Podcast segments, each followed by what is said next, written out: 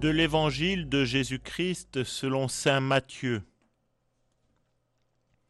En ce temps-là, Jésus disait à ses disciples, Ne donnez pas aux chiens ce qui est sacré.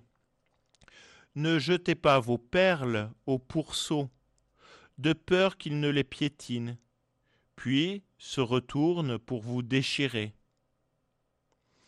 Tout ce que vous voudriez que les autres fassent pour vous, faites-le pour eux, vous aussi. Voilà ce que disent la loi et les prophètes.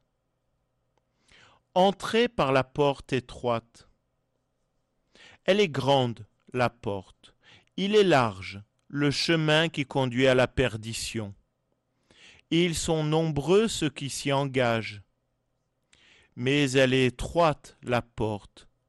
Il est resserré, le chemin qui conduit à la vie. Et ils sont peu nombreux ceux qui le trouvent.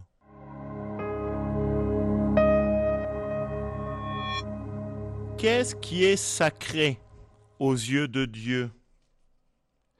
Parce qu'il est en train de nous dire, ne donnez pas aux chiens ce qui est sacré. Cet évangile fait suite à l'évangile d'hier, lundi 22 juin. Et là encore, il nous rappelle que ce qui est important, c'est l'humanité tout ce que vous voudriez que les autres fassent pour vous, faites-le pour eux, vous aussi. Ce qui est sacré, ce n'est pas de prier le Seigneur de manière directe, ce qui est sacré, c'est la relation des hommes entre eux et des hommes avec le Seigneur. Oui, c'est pour ça que la porte, la porte de la vie, elle est étroite, parce qu'il est tellement difficile pour l'homme de rentrer dans une bonne relation avec ses semblables. Oui, chers amis, nous pouvons avoir des quantités de prières que nous pouvons dire tous les jours, nous pouvons aller à la messe tous les dimanches ou toutes les semaines, mais est-ce vraiment là notre chemin qui conduit à la vie si nous ne prenons pas soin de nous et des autres?